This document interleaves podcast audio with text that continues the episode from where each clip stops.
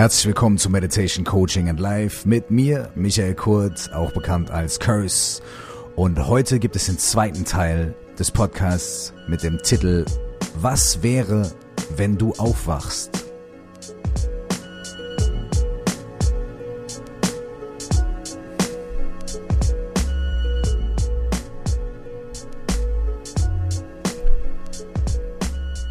Im letzten Podcast mit dem Titel Was wäre, wenn du aufwachst? Teil 1 haben wir ein kleines Gedankenexperiment gemacht. Wir haben uns ein bisschen da reinversetzt und uns überlegt, was wäre, wenn wir auf einmal aus einem Traum aufwachen würden und feststellen würden, das war ein Traum und wir sind in einem riesigen Raum und alle Leute um uns rum träumen auch.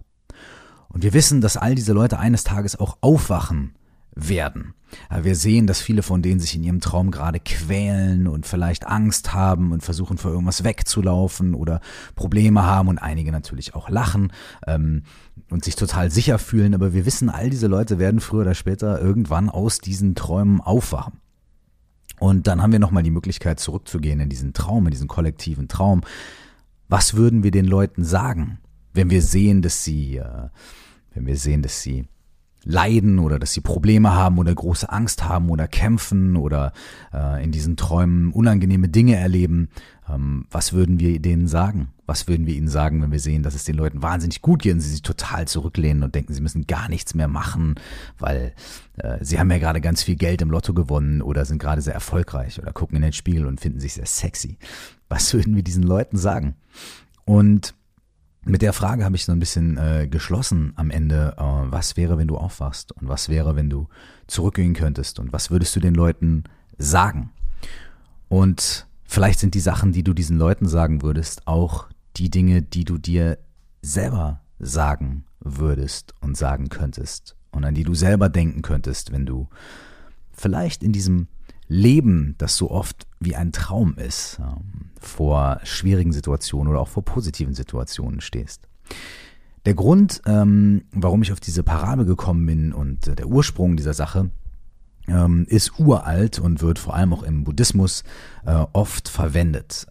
Es wird gesagt im Buddhismus, das Leben ist wie ein Traum. Äh, es ist nicht, es wird nicht gesagt, das Leben ist ein Traum, sondern das Leben ist wie ein Traum. Und das kommt daher, dass ähm, die Buddhisten sagen, dass alle Dinge, die wir wahrnehmen in unserer Realität, für uns persönlich so erscheinen, als wären sie feste, unabänderbare, ähm, konkrete Zustände. Ja, also ich sitze hier zum Beispiel gerade an einem Tisch und ich klopfe auf den Tisch und äh, der Tisch erscheint mir relativ fest. Ja? Also komme ich hier rein und sehe Tisch und wenn ich mich stoße, dann stoße ich mich an den Tisch und dann stoß, stößt sich mein relativ fester Arm an dem relativ festen Tisch. Ich sag schon relativ. Das müsste ich eigentlich streichen. Für unsere normale Wahrnehmung ist es ja so, mein fester, existenter Arm stößt sich am festen, existenten Tisch und es gibt einen ganz klaren Schmerz, den kann ich wahrnehmen. Und wenn wir aber jetzt auch mal weg vom Buddhismus oder solchen Sachen auf eine etwas tiefere physikalische Ebene gehen, sind die Dinge ja gar nicht mehr so klar. Ne?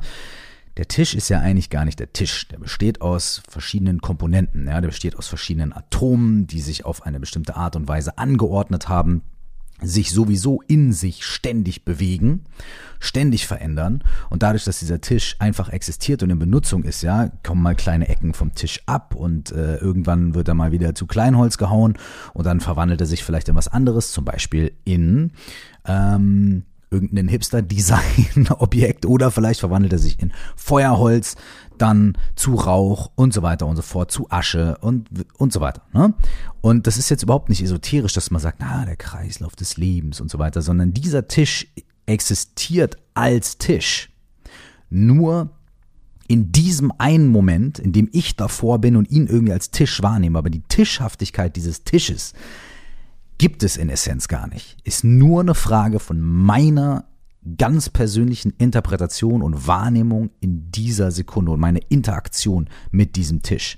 Genauso wie der sich eines Tages mal was anderes verwandeln wird, war der vorher ja auch gar kein Tisch. Ne? Der war ja vorher ein Baum und dann war der ein bestimmtes äh, Holz, was äh, geformt und lackiert wurde von Tischlern und Leuten, die das bearbeitet haben und so weiter und so fort. Das heißt, der Tisch war irgendwann auch mal ein Gedanke, ein Konzept, ein Stück Arbeit und so weiter und so fort. All diese Dinge fließen da hinein, dass dieser Tisch in diesem Moment, in dem ich mit ihm interagiere, ein Tisch ist. Und vor zehn Minuten, als ich mich an den Tisch gesetzt habe, oder sogar vor einer Sekunde oder vor zehn Sekunden, als ich das Wort zehn Minuten gesagt habe, war das auch noch ein anderer Tisch, als er es jetzt ist. Sowohl auf einem äh, atomaren Level, ja, aber auch auf einem relativ gut wahrnehmbaren Level, denn ich habe eben hier irgendwie gesehen, dass so ein Stückchen vom Tisch abgeblättert ist. Das heißt, der Tisch ist, äh, hat sich minimal verändert. So. Das ist jetzt nur mal ein Beispiel dafür, dass ein Tisch, ein Stuhl, ein Baum ähm, Haha, wir gehen nochmal ein Stückchen weiter. Also wir bleiben erstmal bei Objekten. Ein Tisch, ein Stuhl, ein Baum. Dass all diese Dinge in ihrer Tischhaftigkeit, Baumhaftigkeit, Stuhlhaftigkeit nur dadurch existieren, dass wir mit ihnen interagieren und sie so benennen, aber dass sie in ihrer absoluten Essenz eigentlich sich ständig verändernde, fluktuierende Zustände sind. Also etwas, was man in, in seiner wahren Essenz gar nicht wirklich greifen und definieren kann, sondern immer nur in einem relativen Verhältnis, in einem relativen Zustand. Das klingt ein bisschen abstrakt, ist es aber gar nicht, wenn man mal ein paar Sekunden drüber nachdenkt. Und das kann man auch eigentlich ganz gut nachvollziehen, denn im im, äh, im Größeren, also natürlich nicht in der Millisekunde, in der wir Dinge beobachten, sondern im Größeren sieht man das zum Beispiel in der Natur. Der Baum wächst ständig und verändert die Blätter und dann kommen die Jahreszeiten und so weiter und so fort und, und so weiter und so fort. Ja, dieser Baum verändert ständig seine Form. Äh, der Baum verändert ständig, verändert sich konstant. Ähm, wir sagen aber prinzipiell erstmal, das ist der Baum. Ja, obwohl wenn wir versuchen festzulegen, was an diesem Baum diesen Baum definiert, je, je mehr wir nachfragen, desto weniger können wir am Baum selbst irgendwas feststellen, was ihn konkret definiert. Und wir werden dazu kommen, dass wir irgendwann sagen, naja, der Baum ist ein Baum, weil verdammt normal ich den so sehe und ich das sage, deswegen ist der ein Baum. Aha. Hm. Und wir tragen das mal ein kleines bisschen weiter. Das Gleiche ist ja auch ähm, bei anderen Menschen der Fall. Wir sagen, mein Freund Peter, ja, meine Freundin Susi. Aber was macht denn Peter zu Peter und was macht Susi zu Susi? Das sind doch auch Menschen, die sich ständig verändern, ständig im Wandel sind. Ähm, allein auf einem, kommen wir wieder zu der Physik, auf einem atomaren Level ist dort ständig Bewegung, es tauschen sich Atome aus und in unseren äh, Verdauungssystemen wohnen Millionen von anderen Lebewesen, Bakterien, die unseren inneren Haushalt der Verdauung, aber auch der Gehirnaktivität mitsteuern und so weiter und so fort. Wir sind ein wahnsinnig komplexes Knäuel aus physischen äh, Ereignissen, die sich ständig verändern, ständig fluktuieren, aber trotzdem sagen wir, ach ja, da ist Peter. Wenn wir uns aber auf die Suche machen nach dem, was Peter ausmacht, dann können wir, je mehr wir analysieren, in seiner physischen Erscheinung eigentlich gar nichts 100% festnageln, was ganz klar Peter ist und sich nicht verändert und nicht irgendwelchen Wandel und Fluktuationen unterliegt. Das geht gar nicht, das können wir nicht finden. Dann sagen wir, naja, aber ich meine, ich kenne Peter ja, ne? Peters, Peters Meinung, Peters Geist, Peters Ideen, Peters Humor. Wenn wir dann aber noch mal gucken, als Peter ein Jahr alt war, war seine Meinung, sein Humor, ähm, seine Gedanken ganz anders als heute. Und wahrscheinlich werden die sich in den nächsten Jahren oder sogar in den nächsten Minuten auch verändern. Das heißt, selbst wenn wir auf diese psychologische Ebene kommen, finden wir nichts, wo wir 100% unseren Finger drauflegen können und sagen können, das ist Peter, das ist unveränderlich Peter. Also kommen wir wieder dazu, dass wir irgendwann sagen, na ja, es gibt da Sachen, die tauchen vielleicht immer wieder auf in meinem Verhältnis zu Peter und ich habe so ungefähr, wenn wir ganz ehrlich sind, können wir am Ende nur sagen, na ja, ich habe eine relativ guten Überblick über das, was so Peter ist, so körperlich und na, also auf so einer groben Ebene ist Peter für mich halbwegs vorhersagbar. Ja, ist auch schön und gut und das stimmt auch auf der relativen Ebene. Ne? Ähm, denn die meisten Menschen, die meisten Peters, die wir kennen, werden sich nicht innerhalb von fünf Minuten in einen komplett anderen Menschen verwandeln, so alienmäßig, ja, Superhero-mäßig, äh, sondern wir haben, äh, dadurch, dass wir ne, selber dass wir den Tisch als Tisch sehen und Peter als Peter, haben wir so ein ungefähres Bild davon, dass so ungefähr relative Konstanz in unserem Leben existiert. Ne? Also die Straße verändert sich ja nicht ständig. Wir gucken hier auf die Straße und sehen ständig, dass die Atome sich in den Steinen bewegen. So, das heißt, unsere relative Realität, so wie sie uns erscheint, ist recht fest und solide und greifbar und wir glauben, sie wäre relativ vorhersagbar und wir können uns auf sie verlassen auf eine gewisse Art und Weise. Obwohl eigentlich, wenn wir ganz ehrlich sind, unsere wirkliche Erfahrung im Leben uns das Gegenteil beweist. Denn wir können uns nicht 100% darauf verlassen, dass irgendwelche Dinge passieren, dass unsere Freunde, die wir treffen, genauso sind wie vorher, wenn wir sie länger nicht gesehen haben. Wir können uns nicht darauf verlassen, dass wir in zwei Wochen tatsächlich in den Urlaub fliegen können, denn vielleicht werden wir krank, vielleicht passiert irgendwas bei der Airline und wir können nicht fliegen, vielleicht ist irgendwie. Eigentlich sind alle Zustände, alle Dinge immer nur irgendwie, wir, wir gestalten sie uns irgendwie fest und konkret, aber in wahrer Essenz sind sie das nicht wirklich. Und hier kommen wir zurück zum Traum. In unserem normalen Leben, wenn wir so durch die Welt gehen, arbeiten, zur Schule gehen, Musik hören und so weiter, dann ist uns dieses ständige Fluktuieren der Realität überhaupt nicht bewusst. Wir konkretisieren immer alles, ne? wir machen alles fest. Aber in einem Traum können wir spätestens, wenn wir aufwachen, das Ganze ein bisschen besser überblicken. Wenn wir in einem Traum sind, wir träumen, ja, und dann erleben wir Sachen, ja, wir fühlen uns ängstlich oder wir laufen vor irgendwas weg oder so. Und allein in einem Traum, wenn man während des Traums ein bisschen bewusst wird und schon anfängt zu beobachten, dann merkt man, dass sich in dem Traum relativ schnell Dinge verändern. Ne? Eine Person, mit der man gerade noch gesprochen hat, ähm, ist auf einmal eine andere Person oder irgendwie das Haus, in dem man gerade war, da geht man in ein anderes Zimmer, auf einmal verwandelt sich das zu einer Höhle und so weiter und so fort. Aber im Traum, während wir da drin sind, wenn wir nicht wach träumen, luzid träumen, bewusst träumen, dann haben wir das Gefühl, na ja, das ist jetzt irgendwie richtig so, dass auf einmal dieser Raum zur Höhle geworden ist und ich dann von Mexiko auf einmal nach äh, Spanien. Äh, irgendwie ist das richtig. Wir haben vielleicht ein subtiles Gefühl. Hier stimmt irgendwas irgendwas ist hier fishy, irgendwas ist nicht ganz richtig in diesem Traum, in, dieser, in dieser, irgendwas stimmt hier nicht, ja. Aber wir können den Finger nicht drauflegen und wir machen uns meistens keine weiteren Gedanken darüber, denn der Traum geht weiter, wir fließen mit ihm mit und so weiter und so weiter und so fort. Auf gewisse Weise ist das wie unsere Realität. Kennt ihr das nicht auch? Dass wir manchmal dieses Gefühl, ey, irgendwas stimmt hier nicht, irgendwas ist something right. Ja? Das haben wir in Träumen. Spätestens in dem Moment, in dem wir aufwachen, ähm, wissen wir dann, wow, ich habe aber was Abgefahrenes geträumt. Das war nur ein Traum und auf einmal macht es Sinn, warum wir von Mexiko auf einmal in Spanien gelandet sind oder von dem Zimmer in der Höhle. Weil wir wissen, na ja, das sind einfach irgendwelche Gedanken gewesen, irgendwelche, wie auch immer wir es nennen wollen, unterbewussten äh, Vorgänge und dann ne, und so weiter und so fort. So. Und dann können wir sagen, ah ja, gut, aber ich meine jetzt hier, ich stehe auf und ich stoße mich mit meinem Knie an, am Bett. Das ist schon real, das ist, ne? Ja, aber wir haben ja gerade festgestellt, dass es sehr ähnlich ist wie ein Traum, nur mit einer anderen, wir, wir, unsere Realität, die wir hier als wach bezeichnen, ja, dass wir die äh, mit, mit einer anderen Festigkeit wahrnehmen, die ist überzeugender, ja, die überzeugt uns mehr, dass sie wirklich echt ist und so. Und genauso wie ein Traum ja auch echt ist, denn wir nehmen diesen Traum ja wahr, wir sind ja da, der passiert ja.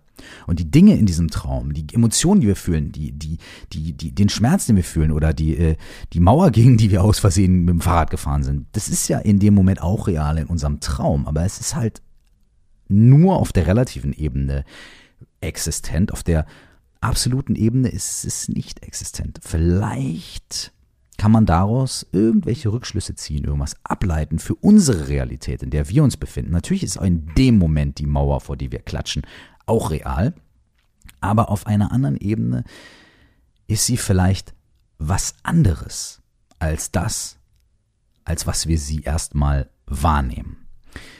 Im Buddhismus gibt es äh, so einen so Vergleich, äh, der oft, oder eine Geschichte, die da oft erzählt wird, äh, die Geschichte ich, ich kann sie nur ganz laienhaft wiedergeben. Äh, und es sei mir verziehen, wenn ich da jetzt ein bisschen was durcheinander werfe. Und ich hoffe, ich, äh, ich äh, kann trotzdem irgendwie ein bisschen was dazu beitragen, dass man dieses Bild vielleicht versteht und stifte hier keine, äh, keine große Verwirrung. Ähm, es geht darum, dass wenn du träumst und du träumst, in deinem Zimmer ist eine Schlange, ja, dann hast du zwei Möglichkeiten. Entweder du kannst die Schlange verscheuchen, so, oder du kannst äh, abhauen aus dem Raum, ja, um diese Situation zu lösen. Und dann stehe ich vielleicht neben dir und weiß, dass du träumst und du, ich weiß, dass du gerade dich in einem Traum befindest. Und dann sagst du zu mir, ja, was sollen wir machen jetzt mit dieser Schlange? Wie wollen wir das Problem lösen? Und dann weiß ich ja eigentlich, ja, ist, da ist eigentlich gar keine Schlange. So, es gibt gar kein Problem. Das heißt, ich kann dir gar nicht sagen, ob du jetzt abhauen sollst oder die Schlange verscheuchen sollst, weil die Schlange existiert gar nicht. Aber wenn ich dir sage, du, da ist gar keine Schlange und so, dann hältst du mich für verrückt und bescheuert und es löst in diesem Moment dein Problem nicht. Ja? Und deswegen würde ich dann vielleicht sagen, ja, okay, cool. Ja, da ist eine Schlange. Lass uns die Schlange zusammen verscheuchen. Oder, uh, es ist besser, wenn wir den Raum verlassen. Ja? Und dann würde ich vielleicht irgendwann, wenn wir danach in der Kneipe sitzen, dich beiseite nehmen und dir sagen, pass mal auf, guck mal, äh, hast du schon mal darüber nachgedacht, ob das vielleicht gar keine Schlange da ist und was würde denn das bedeuten? Und äh, ja. Aber in der, in der relativen Realität, in der wir uns befinden, müssen wir natürlich in solchen Situationen entweder abhauen oder die Schlange verscheuchen. Wir müssen es lösen. Denn wenn nicht, dann werden wir vielleicht von der Schlange gebissen in unserem Traum und dann haben wir eine Vergiftung in unserem Traum und dann passiert was Blödes und wir sterben in unserem Traum. Ja? Ähm, aber auf der zweiten Ebene könnte man sagen, aus unserem jetzigen Zustand, so wie wir hier sitzen, ich den Podcast mache, ihr zuhört, naja, der Traum von der Schlange, Alter, da hast du dir ja wirklich viele Gedanken gemacht, aber eigentlich, ne, war da ja gar keine Schlange. Das heißt, ob du sie verscheuchst oder ob du wegläufst, also ob du, ja, äh, positiv agierst oder negativ agierst oder das gut findest oder schlecht findest, das ist alles schön und gut, aber eigentlich egal. Ja, auf einer anderen Ebene. Ähm, im tibetischen Buddhismus äh, gibt es das sogenannte Traum-Yoga. Das äh, ist eine, das sind viele verschiedene Praktiken, ähm, in denen mit Träumen gearbeitet wird oder mit dem, mit dem bewussten Erleben und bewussten Tun von Dingen in Träumen gearbeitet wird, ähm, um eben eigentlich festzustellen, dass unser normales, was wir als waches Leben bezeichnen, auch ein bisschen wie ein Traum ist. Ähm, es gibt äh, der Legende zufolge wurde der Buddha nach seiner Erleuchtung hat er eine krasse Ausstrahlung gehabt und haben die Leute um ihn rum ihn gefragt, sag mal, du hast so eine krasse Ausstrahlung, bist du, äh, bist du ein Heiliger, bist du ein Gott, ähm, was ist mit dir passiert? Und der Buddha hat nur geantwortet, nein, ich bin wach. Ja, das nochmal dazu. Ähm, es gibt, wie gesagt, dieses Traum-Yoga. Ähm, und der Einstieg in dieses Traum-Yoga äh, im tibetischen Buddhismus ist damit äh, zu arbeiten, dass man äh, mehr Wachheit, mehr Luzidität, äh, mehr Klarheit in seine Träume bekommt. Ähm, das ist aber nicht das A und O, denn äh, im Traum-Yoga wird äh, nicht wie in manchen anderen spirituellen Disziplinen oder, oder New Agey oder wie auch immer vielleicht gesagt, naja, und wenn du im Traum wach bist, dann kannst du endlich fliegen und dann kannst du endlich all die Dinge tun, auf die du Bock hast und so. Ähm, sondern es geht einfach äh, um andere Dinge und auch ein paar Schritte weiter, aber trotzdem ist dieses etwas ähm, luzidere Träumen, das klare Träumen eine, eine, eine gute Voraussetzung, eine Anfangsvoraussetzung. Und ähm, es wird dafür genutzt, dass man einen kleinen Eindruck davon bekommt, was die Traumrealität ist und wie sie vielleicht vergleichbar ist mit unserer Realität, ähm, in der wir uns die meiste Zeit des Tages bewegen. Zum Beispiel eben von dieser Idee weg, dass äh, es feste, unabänderbare Zustände gibt und Peter irgendwas an sich hat, was äh, ihn ohne Zweifel und ohne sich zu verändern als Peter definiert. Ja.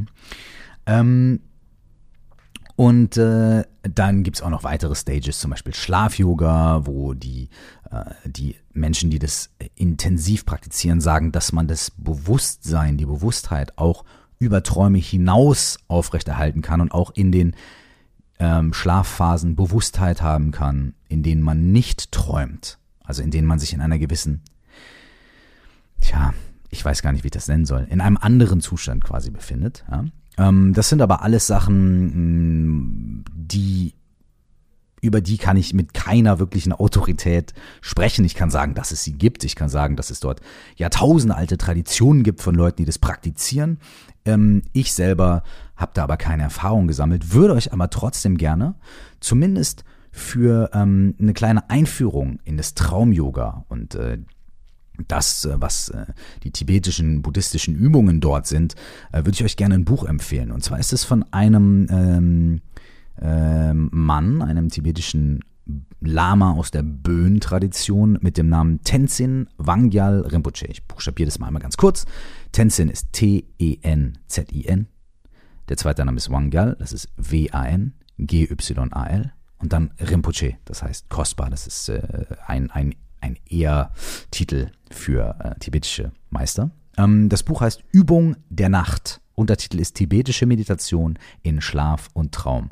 Es ist mega interessant. Ich kann euch auch ähm, sehr ans Herz legen, äh, Tenzin Wangyal Rinpoche zu googeln und euch auf YouTube und auf den verschiedenen Kanälen Sachen von ihm anzuschauen. Er hat viele tolle Vorträge, Meditationsübungen. Der ist echt ein ähm, sehr inspirierender, lustiger ähm, Mann, der sehr viele, sehr viel Erfahrung hat. Hat äh, die klassische Ausbildung ähm, durchlaufen und äh, lebt jetzt, glaube ich, in Amerika, spricht fantastisches Englisch. Äh, es gibt, glaube ich, auch ein paar Sachen mit deutschen Untertiteln. Ähm, Tenzin Wangyal Rinpoche, ähm, Traum-Yoga und viele andere Dinge. Ich äh, poste in den ähm, in der Beschreibung äh, zu dem Podcast auf den diversen Portalen auch nochmal den Namen äh, des Buches und des Autors, da könnt ihr das nochmal nachlesen. Sehr, sehr, sehr interessant. An dieser Stelle, obwohl ich natürlich kein Experte bin, vor allem nicht im tibetischen Traumyoga, ähm, aber dennoch eine ganze Zeit lang sehr viel mit bewussten Träumen und mit Wachträumen äh, experimentiert und gearbeitet habe. Ich habe so ein riesiges Traumtagebuch mit äh, echt hunderten von Seiten, was ich 1997 angefangen habe, also vor 20 Jahren, wenn ich jetzt richtig gerechnet habe. Ähm, ich habe also wirklich in den letzten 20 Jahren ähm, immer wieder und auch phasenweise über Monate hinweg sehr intensiv meine Träume beobachtet und dazu Notizen gemacht und so weiter und so fort, ohne, äh, ohne diese, äh, ohne ähm, in den tibetischen Traum-Yoga-Techniken zu benutzen, aber mit verschiedenen anderen Techniken. Und es gibt ein paar Sachen, ähm, die ich zumindest so für den Start irgendwie empfehlen könnte, wenn ihr zum Beispiel das Buch äh, äh, von Tenzin Wangyal Rinpoche äh, euch ordert, aber auch schon mal direkt anfangen wollt, einfach nur so ein, zwei kleine Tipps. Die erste Sache ist, ähm, es braucht eine sehr, sehr klare Motivation, es braucht einen klaren Entschluss, also wirklich so sich damit zu beschäftigen sich innerlich zu sagen, so, ey, ich möchte es wirklich erfahren, ich ich möchte das machen. Dadurch fängt man auch so ein bisschen an, sein Unterbewusstes, was ja in Traumwelten sehr aktiv ist und im Prozess des Träumens, so ein bisschen darauf zu prime und darauf zu programmieren, so, okay, gut, hier ist was, das ist irgendwie wohl wichtig. Also dieses Träumen und das Erinnern von Träumen, das scheint wohl irgendwie wichtig zu sein. Okay, gut, dann machen wir das mal, dann gehen wir da mal ran an die Nummer. Ne? Ähm, das kann man zum Beispiel dadurch auch nochmal ähm, sich reinprimen, dass man bevor, wenn man, bevor man einschläft, also abends, wenn man sich ins Bett legt, ähm, entweder das auf einen Zettel schreibt ne, und neben das Bett legt und sich nochmal anguckt oder wirklich während des Einschlafens sich irgendwie öfters wiederholt. Ähm, ich werde in meinen Träumen wach sein und werde mich an meine Träume erinnern. Ich werde heute in meinen Träumen wach sein und ich werde mich an meine Träume erinnern, zum Beispiel, ja. Oder dass man sich abends ähm, mit dem Gedanken einschläft, dass man abends wirklich mit dem Gedanken, mit, wie so einem Mantra, gedankliches Mantra einschläft, dass man am nächsten Morgen, wenn man aufwacht, als allererstes ganz kurz innehält und versucht mit geschlossenen Augen vielleicht noch in die Erinnerung der Träume zu gehen. Und ähm, dann kommen wir gleich schon zum zweiten Punkt. Ein Dream Journal, ein Traumjournal hilft wahnsinnig. Also wirklich was neben dem Bett zu haben, was ähm, indem wir gleich notieren können morgens, wenn wir aufwachen, als allererstes. Wir wachen auf, gucken zur Seite, ah, da liegt das Dream Journal, ah, warte, was habe ich geträumt, was habe ich geträumt? Und dass wir es gleich aufschreiben können. Träume sind ganz flüchtige Dinge, die, die huschen uns manchmal so aus den Fingern, wenn wir versuchen, sie zu greifen. Und deswegen äh, müssen wir da Vorsorge leisten. Und da hilft so ein Dream Journal auf dem Nachttisch sehr gut. Ich habe einen Tipp gelesen, den ich noch nicht absichtlich persönlich ausprobiert habe. Also noch nicht so, ah ja, das, diesen Tipp probiere ich jetzt aus. Aber ähm, es passiert mir manchmal zufällig. Und ich habe das Gefühl, dass, wenn es mir zufällig passiert, es absolut stimmt und akkurat ist. Und zwar sagt dieser Tipp, dass eigentlich äh, eine starke Traumphase auftritt ungefähr so zwei Stunden, bevor wir aufwachen müssen. So. Also ist dieser Tipp, äh, stell dir einen Wecker zwei Stunden bevor du eigentlich aufstehen musst und bleib so fünf Minuten, zehn Minuten, 15 Minuten wach. Schaff nochmal die Intention irgendwie, ey, ich werde gleich, wenn ich nochmal einschlafe, ich werde mich ganz bewusst an meine Träume erinnern, ich werde ganz bewusst träumen, ich werde mich erinnern. Und dann schlaf nochmal ein und schau dann halt, ne, eine Stunde, 45 Minuten, zwei Stunden später, was passiert, ob das wirklich gewirkt hat. Das ist natürlich nicht so sehr zu empfehlen für Leute, die eh Schwierigkeiten haben, einzuschlafen. Leute, die eh damit Probleme haben. Da würde ich jetzt nicht sagen, hey, weckt euch doch einfach nochmal auf und dann habt ihr nochmal zum zweiten Mal pro Nacht Schwierigkeiten einzuschlafen. Ich glaube, das ist ähm, eher was für Leute, bei denen das recht easy abläuft oder die Bock haben, vielleicht einfach mal eine Zeit, so ein Experiment zu starten.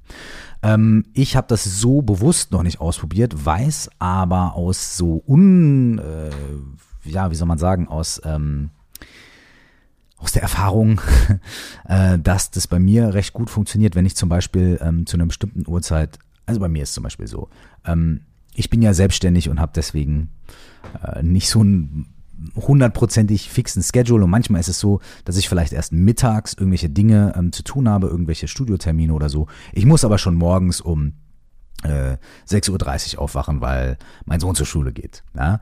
Und da habe ich dann manchmal den Luxus zu sagen, okay, ich wache um 6.30 Uhr auf, wir frühstücken zusammen und so. Und wenn der Boy aus dem Haus ist, dann kann ich noch mal ein Stündchen Nickerchen machen, bevor ich mich dann fertig mache und in den Tag gehe. Und meine Erfahrung zeigt mir, dass ich in dieser Stunde ähm, viel, also sehr intensiv träume und diese Träume auch wirklich gut erinnern kann. Ja? Und obwohl es eben nicht diese Praxis zwei Stunden vorher und Timer stellen und so weiter und so fort, habe ich das Gefühl, dass das irgendwie ne, mit so einer unterbrochenen Schlafphase, dass da was dran sein könnte. Probiert es für euch selber aus.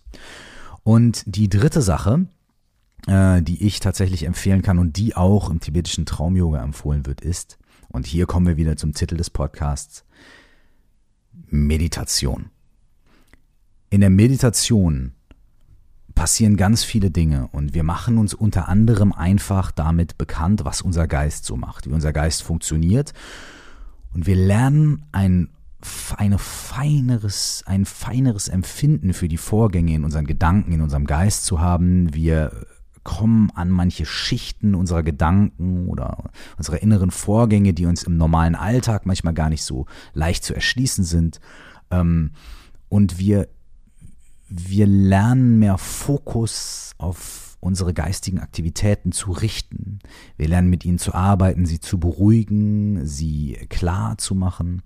Und durch die ganz einfache Praxis der Sitzmeditation, Sitzen, Aufmerksamkeit auf den Atem lenken, immer wenn Gedanken kommen, diese Gedanken wahrnehmen und nicht für gut oder schlecht befinden, nicht als Hindernis oder als Freude, sondern wieder zurückzukehren zum Atem. Dadurch lernen wir immer wieder mit unserem Geist und den Fluktuationen unseres Geistes zu arbeiten, indem wir nicht irgendwelche Sachen verdrängen, sondern einfach wahrnehmen und wieder zurückkommen, den Fokus auf das eine Objekt richten, wie zum Beispiel den Atem. Dadurch lernen wir uns mit unserem Geist bekannt zu machen. Techniken dazu gibt es ganz viele. Wenn ihr möchtet, könnt ihr in verschiedenen Podcasts hier bei mir auch einzelne Meditationstechniken und Achtsamkeitstechniken nachhören. Oder ihr könnt das natürlich so praktizieren, wie ihr es bisher gemacht habt, wenn ihr da schon ein bisschen drin seid. Unterm Strich ist es so, dass Meditation und regelmäßige Meditationspraxis dabei hilft, ähm, klarer zu träumen und seinen Geist beim Einschlafen, beim Aufwachen und während des Schlafs auch ein kleines bisschen klarer beobachten zu können, weil wir dieses, diese Skills einfach schärfen, wenn wir meditieren. Das sind die drei Sachen, die man mal so als absoluten Einstieg in äh, eine klarere Bewusstheit in der Nacht empfehlen könnte. Ansonsten lege ich euch tatsächlich nochmal das Buch von Tenzin Wangyal Rinpoche ans Herz. Das heißt Übung der Nacht, tibetische Meditation in Schlaf und Traum. Und ich möchte heute schließen mit einer letzten Idee. Und zwar, ich bin mir nicht mehr ganz genau sicher, wo ich es gehört habe. Ich glaube, es ist ziemlich genau eigentlich auch aus dem tibetischen Buddhismus, aber ich weiß es nicht mehr ganz genau. Allerdings habe ich es öfter mal praktiziert zwischendurch, immer wenn ich daran denke und es ist echt spannend. Wenn ihr anfangt, ein bisschen mit euren Träumen zu arbeiten, ein bisschen zu gucken, wie fühlt sich das an, wie ist die Realität in einem Traum und so weiter und so fort. Da kommt ihr ja vielleicht dann im nächsten Schritt auf diesen Gedanken, naja, wie ist die denn anders oder gleich wie unsere tägliche Realität, wenn wir durch die Welt laufen. Und probiert doch mal aus, wenn ihr möchtet, einfach nur so als kleines Experiment, was passiert, wenn ihr euch einfach mehrmals am Tag, und da könnt ihr zum Beispiel euch einen Timer setzen. Stellt euch vor, ihr setzt euch einfach mal einen Timer das ist sicher, steht um 8 auf und dann setzt euch einen Timer für 11.37 Uhr und einen für 16.24 Uhr. Und das habt ihr dann schon wieder vergessen im Laufe des Tages. Auf einmal klingelt das Ding, ihr guckt auf euer Handy und da steht dann wach, Fragezeichen, oder Traum, Fragezeichen. Und in dem Moment haltet ihr einen kurzen Moment inne und stellt euch selbst die Frage,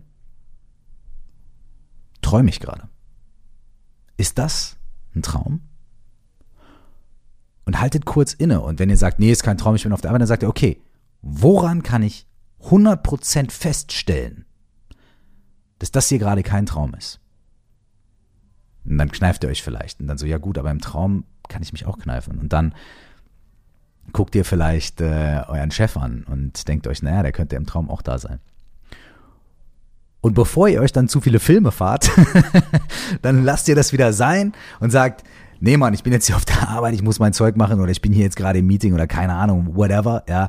Ähm, es ist einfach nur just a little, you know, es ist einfach ein kleiner Versuch. Es ist nichts, was man ähm, wahnsinnig, wahnsinnig, wahnsinnig ernst nehmen muss oder sich da irgendwie rein steigern oder reinversetzen muss. Und es muss auch gar nichts bedeuten. Man, man braucht keine Antwort, man braucht kein so, ah ja, aber wenn, was bedeutet es denn jetzt und so weiter. Ja, es ist einfach nur, guckt einfach mal, ja.